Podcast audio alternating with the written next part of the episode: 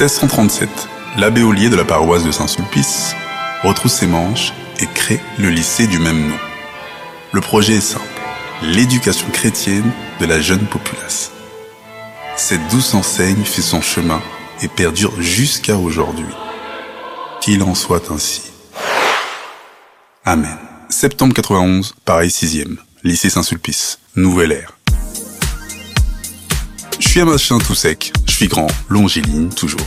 Et j'arrive dans un lycée de Bobo, semi-privé, Saint-Sulpice. Grand B, toujours à mes côtés, et je situe ce lycée coincé entre le jardin du Luxembourg, la fac d'Assas, la FNAC de Montparnasse, et tout près de la rue du Cherche-Midi. Ce qui est chiant, c'est toujours la même chose, hein, recommencer tout à zéro. Je suis toujours autant réservé, mais bon, c'est pas grave, je m'y colle. Et comme dame, j'essaie de faire le mec discret, le mec dans son coin.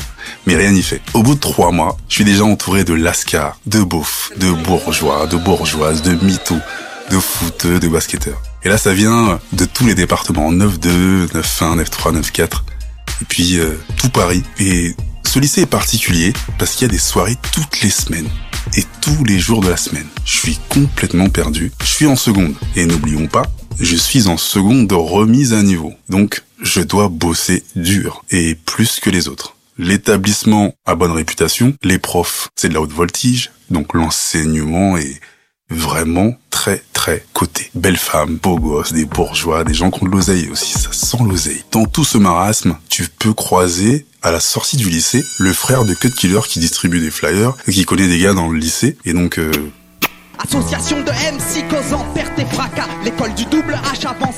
je te dis putain mais je suis où? Et il y a aussi une meuf dont je suis amoureux transi en screen. Emma de Cône, elle est là. Et moi je suis fan de son daron et je la regarde tous les jours. Je suis comme un ouf.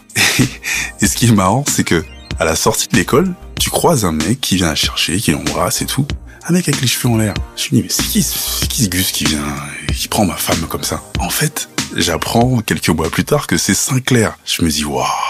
C'est un musicien le mec et tout. Ah, bah, il fait du bon son. Enfin, bref. Donc moi, je bosse euh, comme une mule, je me déchire. Et finalement, ma classe, qui est en remise à niveau, comme je le disais, on arrive à être presque au-dessus des autres secondes. De ce fait, on a des matières en plus. Il crée une section euh, scientifique, donc il rajoute comme matière en plus les maths, la bio et la physique. 60% de l'effectif donc de ma classe y assiste. Les profs commencent à nous lécher le fion, tout le monde nous regarde de travers parce qu'on a des cours supplémentaires. Et finalement, sur tout l'effectif, tout le monde passe en première et il y a 30 à 40% de la classe qui passe en première S. Je fais partie de cet effectif-là. Pourquoi j'accepte ça? Jusqu'à aujourd'hui, je ne le sais pas. Quelle connerie. Mais à l'époque, c'est fun. Donc je me dis, ah, peut-être que je vais devenir un scientifique, je sais pas. Une petite anecdote, c'est la première fois que quand je rentre dans ce lycée, je vois deux jeunes filles, toutes mignonnes, se regarder, s'approcher et échanger leur amylase. À pleine bouche.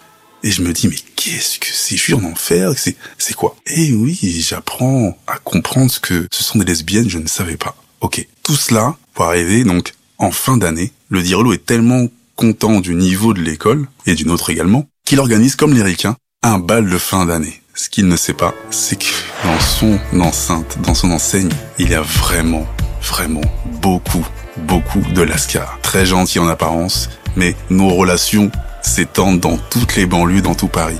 Donc, il vient de faire l'erreur de sa carrière.